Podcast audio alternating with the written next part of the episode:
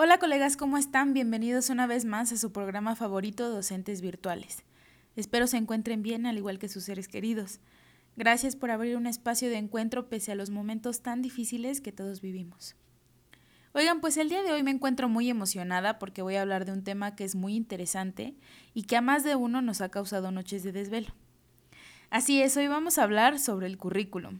Les quiero contar después de una resignificación del concepto currículum, los puntos más importantes acerca del mismo, esperando que esto sea de utilidad para ustedes y que tengamos una grata reflexión acerca de este tema propio de la docencia. Así que los invito a servirse una buena taza de café o té o su snack favorito. Siéntense en ese espacio que les evoca paz y les permite reflexionar. Acompáñenme entonces. Para comenzar, quisiera recordar el concepto de currículum de Ralph Tyler en 1949, uno de los autores pioneros clásicos que nos dice que el currículum son todas las experiencias de aprendizaje planeadas y dirigidas por la escuela para alcanzar sus metas educacionales. Y en una perspectiva de línea del tiempo y evolución del concepto, Lundgren en 1983 señala que el currículum viene a ser una especie de texto cuya pretensión es la reproducción de una forma de entender la realidad y los procesos de producción social a los que se dice ha de servir la escuela. Por su parte, Grundy, en 1987, nos dice que el currículo no es un concepto, sino una construcción cultural. Entonces no se trata de un concepto abstracto que tenga algún tipo de existencia fuera y previamente a la experiencia humana. Más bien es un modo de organizar una serie de prácticas educativas. Y como docentes, nuestro pensamiento está condicionado a entender que el currículum es una realidad, un producto, un objeto, un plan elaborado, una praxis en la cual ocurrirán transformaciones que le darán un sentido particular, valor y significado a la enseñanza. Ahora bien, probablemente aquellos nuevos docentes en formación y algunos que con el tiempo se han olvidado de la importancia de este tema se estarán preguntando, a nosotros como docentes, ¿para qué nos sirve el currículum? Bueno, la respuesta es simple, pero valiosa. El currículum nos ofrece una visión de la cultura que se tiene en las escuelas. Nos ayuda a visualizar que dentro de ese mismo sistema es importante la organización y regulación o dosificación del conocimiento, porque esto nos permitirá responder a los intereses sociales del contexto en el que nos encontramos.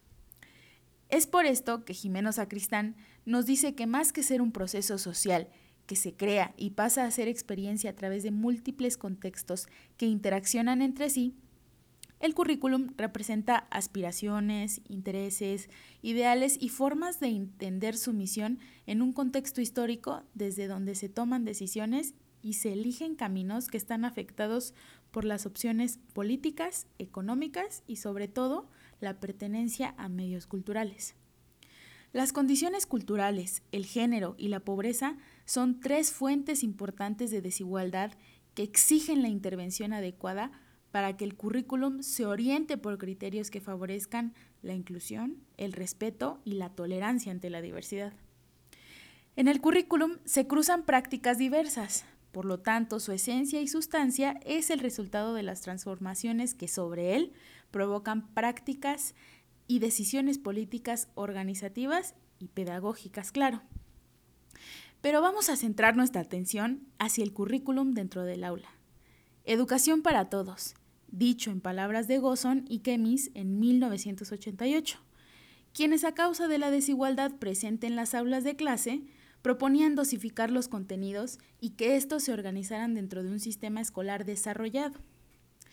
Este instrumento, como lo es el currículum y su potencial, nos muestran en usos y hábitos, en la función de la organización social, en la distribución del tiempo, en la especialización del profesorado, pero fundamentalmente en el orden del aprendizaje, que la enseñanza no se transmite como literatura, conocimiento social o ciencia en abstracto, sino que es algo de todo esto moldeado especialmente por los usos y contextos escolares. Para cerrar entonces, finalmente me gustaría resignificar este concepto del currículum dentro del aula, que es nuestro campo de intervención y es donde encontramos el sentido de las aportaciones que les acabo de compartir.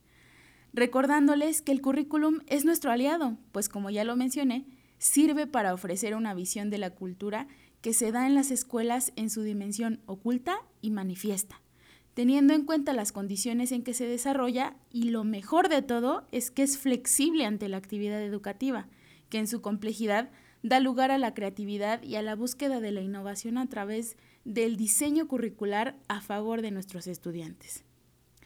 Bueno, pues eso ha sido todo por hoy, pero ya saben que nos encanta saber sus opiniones en las redes sociales del podcast y antes de despedirnos quiero agradecer por supuesto a la producción que hace posible que cada viernes estemos con un episodio más para ustedes. Gracias a Mari, Vicky, Avi y Lau por estar detrás de la grabación y realización del podcast. Gracias Lau por la edición que siempre nos caracteriza. Y ya saben que este episodio no es episodio sin nuestra frase final. Hoy quiero compartirles la siguiente. Puedes enseñar una lección un día, pero si puedes enseñar creando curiosidad, el aprendizaje será un proceso para toda la vida. Clay P. B. Ford. Bueno, pues esperamos que les haya gustado este programa, que haya resultado placentero e interesante y que sigan teniendo un lindo día. Y aunque sabemos que los tiempos son difíciles, no hay que perder de vista el propósito de preservar la vida. Cuídense mucho y sigamos las medidas de contingencia. Los esperamos en su programa favorito como cada viernes. Hasta la próxima.